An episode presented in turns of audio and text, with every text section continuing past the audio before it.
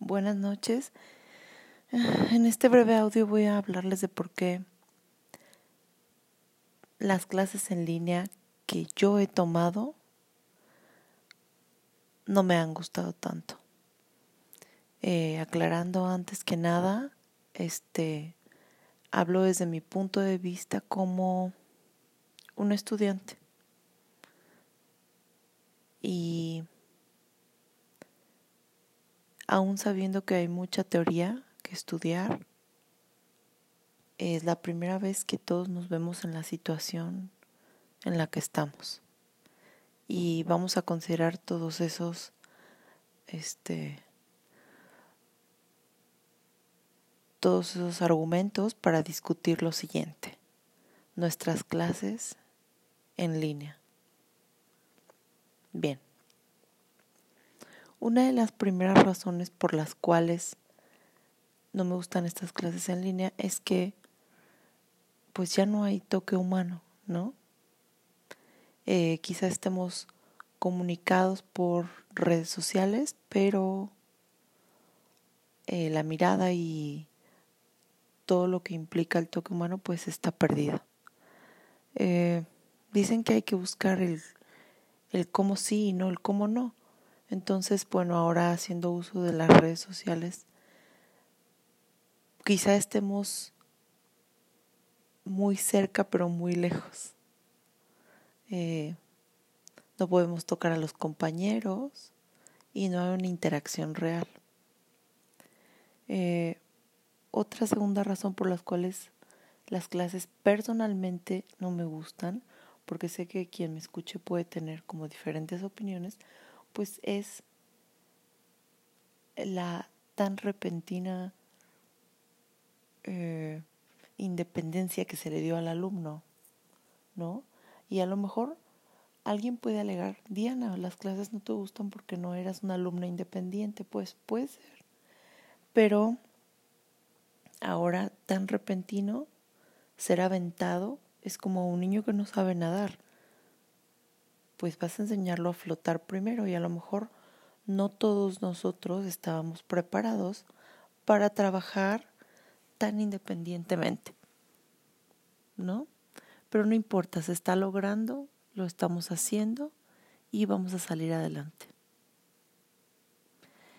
Eh, hemos de considerar como alumnos, como maestros, como eh, padres de familia, como cualquier cosa, porque al final todos somos educadores, que a las personas hay que enseñarles a hacer las cosas gradualmente y nosotros fuimos aventados a esta situación de salud y educacional, pues sin tanta preparación previa. Eh, esperemos como salir adelante de esto, lo cual pues nos va a dar una gran lección y es saber que podemos hacer las cosas inclusive de manera imprevista.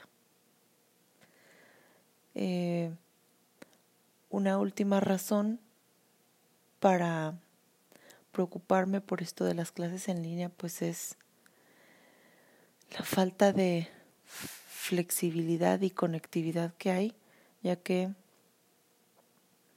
si en algún momento se te va la luz, en tu casa, como me ha ocurrido, pues quedas completamente desamparado. Uno como maestro tiene que ser suficientemente flexible para saber que estas cosas ocurren, que no estés pensando que tus alumnos te mienten siempre, que son flojos y no quieren trabajar. Si ocurren estas situaciones. Eh, soy la prueba, soy también la prueba de que no en todos lados hay conexión de Internet y no en todos lados la conexión es buena. Y bueno, como alumna eso yo lo puedo entender. Si algún maestro pues tiene mala conectividad o así, lo puedo comprender. Sin embargo, hay docentes que pues no es así, no lo entienden.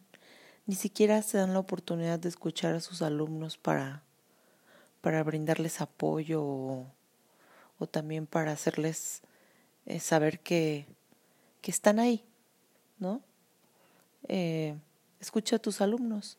Todos estamos en una situación difícil y, y si algún alumno te está dando una excusa con respecto a, la salud de algún familiar o así, pues no pienses que es mentira, a lo mejor puede ser cierto, no lo puedes saber. Y más vale dar el beneficio de la duda. O no, no importa.